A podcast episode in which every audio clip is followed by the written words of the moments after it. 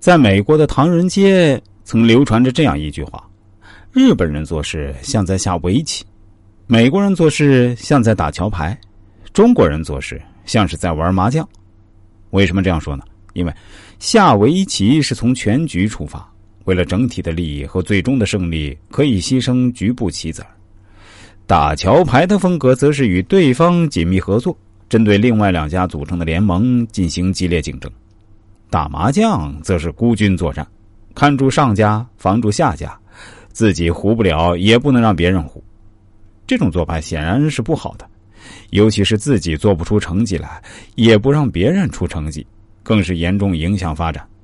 因此，我们倡导合作，只有社会中的人们善于与别人合作，才能够使社会快速发展，健康的向前快速发展。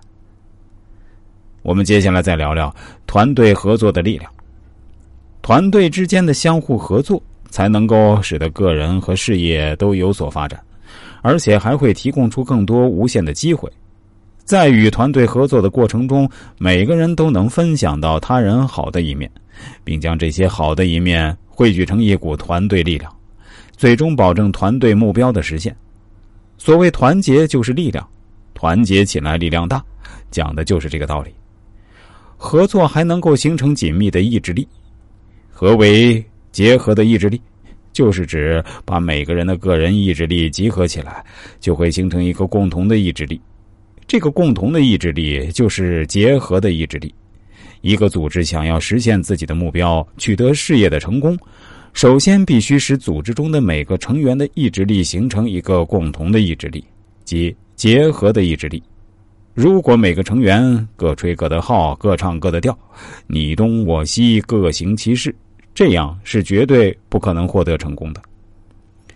钢铁大王卡内基把他在钢铁业取得的巨额财富都归功于结合的意志力，使公司上下每个成员都基本于一个明确目标，各自奉献出自己的经验与学识，共同打下钢铁市场。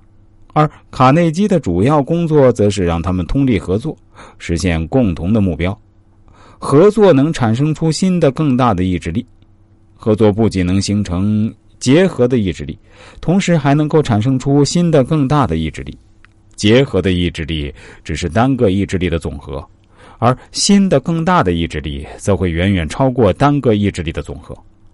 我们常说的“一加一大于二”，所讲的也正是这个道理。